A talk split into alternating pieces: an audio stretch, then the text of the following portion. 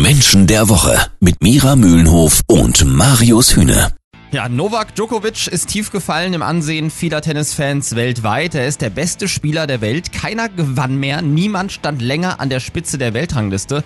Doch was er jetzt gerade abzieht, das grenzt so ein bisschen an Realitätsverlust. Er wollte gern zu den Australian Open, klar, ist aber nicht geimpft. In Australien dürfen aber nur geimpfte Personen einreisen. Sozialpsychologin und Erkenntniscoach Mira Mühlenhof, hat er wirklich gedacht, für ihn, ja, Mr. Tennis Superstar, gelten andere Regeln oder was? Er hat versucht, seine Haltung durchzudrücken und hat gesagt, das wird schon schief gehen.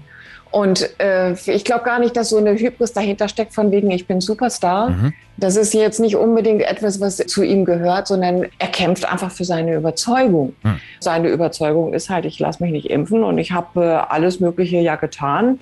Er meinte ja wirklich, er kommt mit der Nummer durch, hat aber damit nicht gerechnet, was er damit wirklich bei den Menschen auslöst. Nicht nur bei den Fans, sondern generell bei den Menschen, mhm. insbesondere bei den Australiern. Jetzt haben seine Anwälte erwirkt, dass er erstmal in Australien bleiben darf, ist in Isolation und sein Vater, der dreht völlig durch, vergleicht ihn sogar mit Jesus und sagt, erst haben sie Jesus gekreuzigt, jetzt kreuzigen sie meinen Sohn.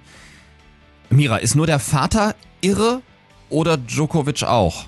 Genau, das ist eine gute Frage. Äh, ziehen wir es mal ein bisschen auf die Persönlichkeitsstrukturen. Das ist bei den beiden durchaus unterschiedlich. Also mhm. beide sind emotionale Typen, wobei der Vater von Djokovic mhm. eher bauchgesteuert ist. Das ist eher so die Nummer Uli Hoeneß. Der sagt, ich mache hier alles platt, was hier nicht bei drei auf dem Baum ist. Mhm. Ja, also Menschen, die aus dem Bauch agieren und die sagen, jetzt mache ich hier mal so ein richtiges Fass auf. Und so ist auch dieses, äh, dieses Zitat zu verstehen. Ja. ja, dass er jetzt lospoltert quasi gegen die ganze Welt und versucht, seinen Sohn zu beschützen. Djokovic selbst, also Novak, äh, ist ein ganz anderer Charakter. Er ist eher ein Stratege.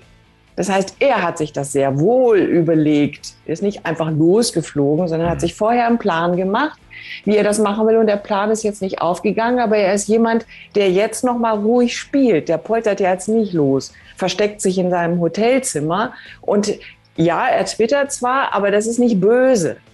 Das heißt, er fängt jetzt nicht an, überall rumzupoltern. Ja, das heißt, er versucht schon in dieser Situation die Dinge strategisch anzugehen.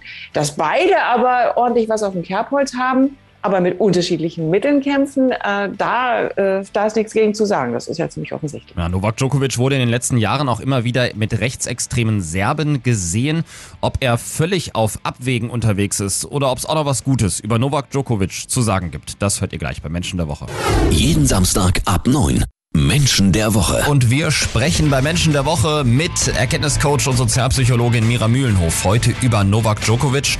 Und Mira, ich habe gerade gesagt, dass äh, der Joker auch teils in rechtsextremen Kreisen in Serbien unterwegs ist. Er wurde mal Kaffee trinkend mit einem ehemaligen Kommandeur, der am Völkermord an Bosniaken in Srebrenica beteiligt war, gesehen. Ist das Sportdenkmal Djokovic überhaupt noch zu retten? Gibt es auch was Positives über Novak zu sagen? Ja, auf jeden Fall. Also abgesehen von seinen äh, sportlichen Erfolgen ist er jemand, der unheimlich zäh ist und unheimlich diszipliniert auch und der nur ein einziges Ziel in seinem Leben hat, nämlich zu gewinnen. Und äh, das ist ja schon etwas, was, was wir bewundern. Ja, und warum es auch so viele Fans gibt, die ihn die ganze Zeit unterstützt haben. Dieses Denkmal kippt jetzt gerade genau an diesem Punkt, wo man sagt, okay, du bist unser Held, aber Helden dürfen auch nicht alles. So, sie dürfen sich halt auch wirklich nicht alles rausnehmen, spätestens dann, mhm. wenn es darum geht, dass in Australien sich Familien über Jahre nicht gesehen haben. Genau weil sie eben nicht einreisen dürfen. Ja. ja. Und dann kommt so jemand daher spaziert und sagt, ich ignoriere die Regeln. Das ist ja der Punkt, um den es geht. Er maßt sich an, die Regeln gelten nicht für mich. Das und das ist etwas, was der Persönlichkeitsstruktur entspringt. Das ist etwas, was wir im Alltag auch beobachten können. Es gibt Menschen, die akzeptieren Regeln nicht. Jetzt ist es aber so, Mira, ich habe dich gefragt, ob es auch was Positives über Djokovic zu sagen gibt. Und du sagst, er ist zäh und will immer gewinnen. Das ist für mich jetzt erstmal nichts Positives. Eine Chance gebe ich dir noch. Er ist sehr leidenschaftlich. Er ist sehr ansteckend auch mit dieser Leidenschaft. Er kann Menschen mitnehmen, er kann Menschen mitreißen. Mhm. Er ist unglaublich aktiv.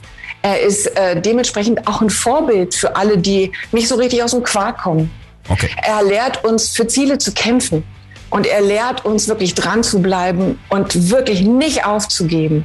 Und das ist das, was, was ihn ja auch zum Helden stilisiert hat. Aber dran zu bleiben und wirklich alles zu geben für eine Sache, ähm, also das finde ich zumindest sympathisch. Ja, das äh, ist auch im Grunde erstmal sympathisch, aber wenn man eben dann diese ganze Hintergrundgeschichte auch erfährt rund um Novak Djokovic und jetzt diese Aktion da in Australien, ich sag mal so, das Denkmal wackelt.